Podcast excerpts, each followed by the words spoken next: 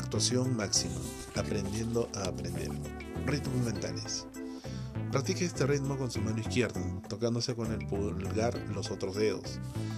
Toque el índice una vez, el mayor dos veces, una vez el anular y el meñique dos. Luego al revés, una el anular, dos veces el mayor, una vez el índice y de nuevo dos veces el mayor, etc. Repite el mismo modelo varias veces hasta que se haga automático. Pase luego a la mano derecha y pruebe otro modelo. Tóquese una vez el índice con el pulgar, 2 el mayor, 3 el anular y 2 el meñique. Para atrás, una el anular, 2 el mayor y así sucesivamente. Luego juegue con las dos manos a un tiempo usando ritmos distintos. Preste atención a cómo se siente cuando aprende algo así.